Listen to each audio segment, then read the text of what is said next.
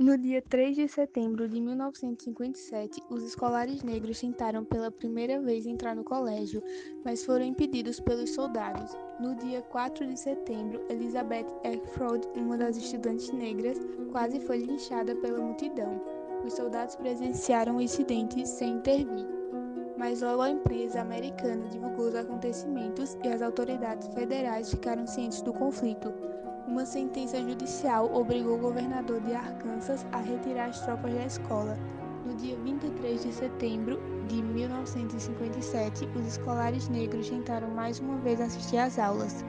O New York Times informou sobre os acontecimentos do dia da seguinte maneira: Uma turba de manifestantes em pé de guerra obrigou hoje nove escolares negros a deixarem a Central High School.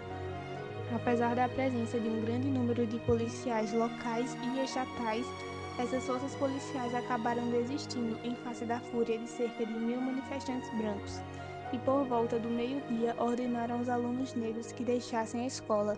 Os negros foram escoltados pela polícia através da tuba e levados para suas casas sem serem feridos.